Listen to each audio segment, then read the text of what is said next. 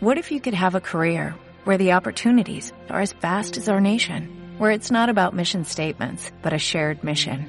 At U.S. Customs and Border Protection, we go beyond to protect more than borders, from ship to shore, air to ground, cities to local communities. CBP agents and officers are keeping people safe. Join U.S. Customs and Border Protection and go beyond for something far greater than yourself. Learn more at cbp.gov/careers.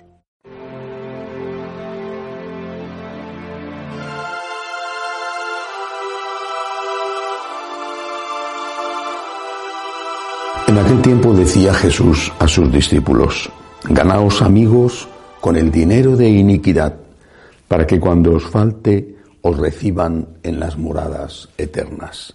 El que es fiel en lo poco también es en lo mucho. El que es injusto en lo poco también en lo mucho es injusto. Pues si no fuisteis fieles en la riqueza injusta, ¿quién os confiará la verdadera? Si no fuisteis fieles en lo ajeno, lo vuestro, ¿quién os lo dará? Ningún siervo puede servir a dos señores, porque o bien aborrecerá a uno y amará al otro, o bien se dedicará al primero y no hará caso del segundo. No podéis servir a Dios y al dinero. Los fariseos, que eran amigos del dinero, estaban escuchando todo esto y se burlaban de él.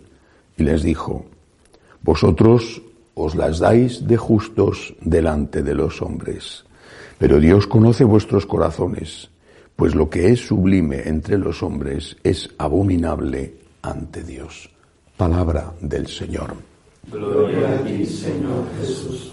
Cada página del Evangelio está llena de enseñanzas y basta una o dos líneas para extraer consecuencias que deben de influir en nuestra vida.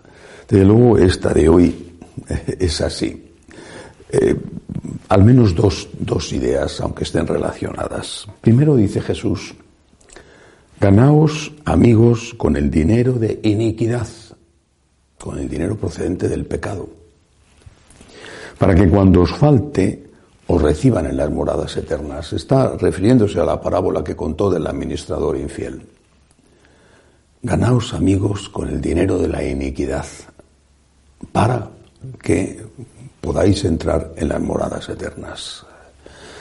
San Pedro en su carta dice que la limosna cubre la multitud de los pecados. Tanto la frase de Jesús como la de San Pedro mm, abren interrogantes. ¿Significa que puedes robar, ser un corrupto, un narcotraficante o uno que comercia con, por ejemplo, mujeres, eh, la prostitución. Puede ser un ladrón en cualquiera de sus variedades y hacerte rico y luego vas al cielo porque das limosna. Vale, yo me he hecho rico a base de, de hacer sufrir, de robar, de quitarle al otro lo suyo y después estaré en el cielo como la Madre Teresa de Calcuta, lo mismito porque he dejado limosna. Es evidente que eso no es lo que enseña Jesús y no es lo que quería decir San Pedro en su carta. ¿A qué se refiere entonces el Señor? Tres cosas. Primera, el cielo existe y hay juicio. Primera. Porque hay juicio, hay justicia. Cuando en un tribunal, en un tribunal humano que no llegan a la altura ni de lejos del tribunal divino, se da una sentencia, se ordena que el culpable, en la medida en que pueda, y si no a veces lo tiene que hacer el Estado, compense a la víctima por el daño que le ha hecho. Si tiene bienes, se le impone no solamente una pena de cárcel, sino también una cuantiosa multa.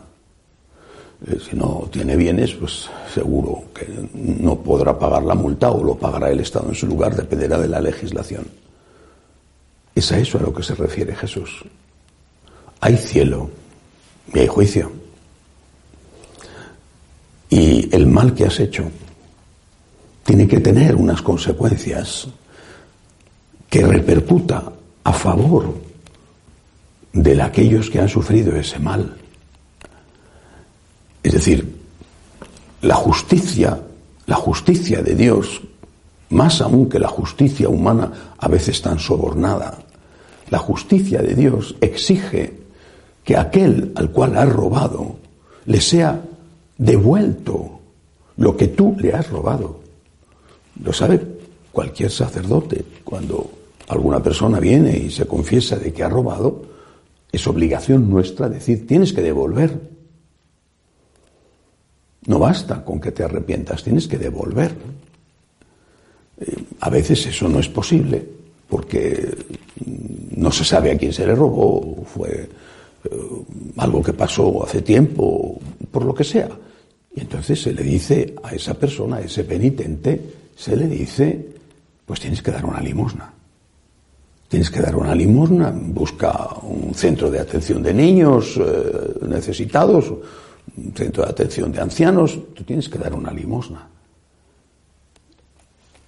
No basta el arrepentimiento, hace falta la justicia.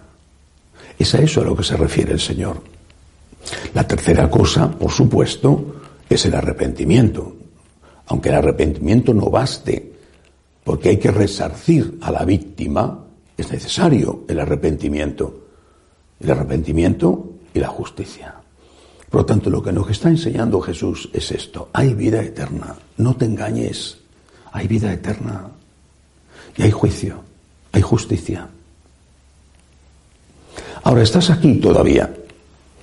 Porque cuando estés allí ya no habrá marcha atrás. ¿eh? Ya no se podrá. Jesús habla de que estás aquí. Ganaos amigos con el dinero de la iniquidad. Dice aquí, cuando estás todavía aquí. Eres consciente de que has robado. Eres consciente de que has obrado mal. Arrepentimiento, primero. Deja eso.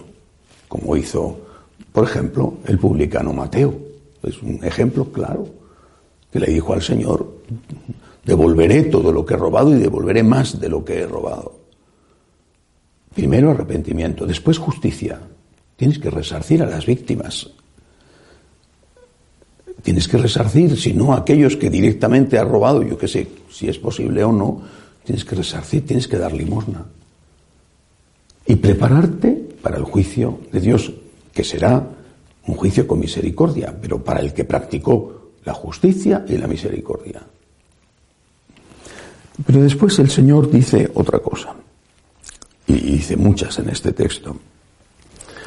El que es fiel en lo poco, también en lo mucho es fiel. Y el que es injusto en lo poco, también lo es en lo mucho. ¿Qué es lo poco para Jesús?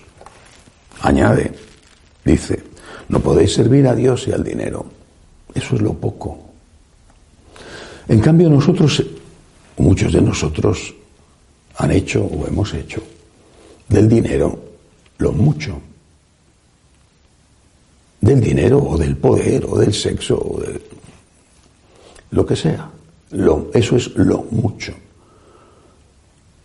Y Jesús te dice, no, eso es lo poco, lo poco. Lo mucho es la vida eterna. Eso, eso otro a lo que das tanto valor es lo poco. No dice Jesús que no sea necesario de hecho, cuando nos enseñó a rezar el Padre Nuestro, nos enseñó a pedir el pan nuestro de cada día. No dice Jesús que no sea necesario tener comida, un techo donde protegerse, una ropa con que vestirse. No habla el Señor de eso. El Señor no está predicando la miseria, pero dice que es lo poco. No dice que no sea nada, dice que es poco, comparado con la vida eterna. Y si tú pones en el dinero tu corazón, harás que tus obras vayan encaminadas a servir a ese Dios, al dinero. Lo importante será el beneficio. Cuanto más, mejor. Sin que importen los medios para conseguirlo. Entonces, cuando te llegue la hora, y te llegará, incluso al hombre más rico del mundo, le llegará, como ha llegado a otros riquísimos antes que él, cuando te llegue la hora, te encontrarás delante de Dios. ¿Qué sucede? Pues que muchos de estos que han puesto su corazón en el dinero han dejado de creer en Dios. Es verdad, es verdad. El hecho de que no se crea en Dios no significa que Dios no exista. Porque si existe o no existe, no tiene nada que ver con nuestra fe. Si existe o no existe, es algo al margen de lo que nosotros digamos. Por tanto, si Dios existe, y de verdad existe, esos súper ricos que han cerrado los ojos y los oídos al clamor de los pobres, también serán juzgados por el Señor. Por el Señor juez misericordioso, sí, pero misericordioso para el que practicó la misericordia. No tengas dinero injusto, no lo tengas, porque el dinero no debe de ser nunca tu Dios.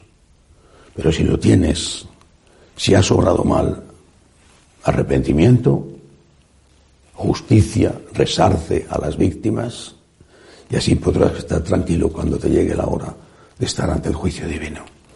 Que así sea.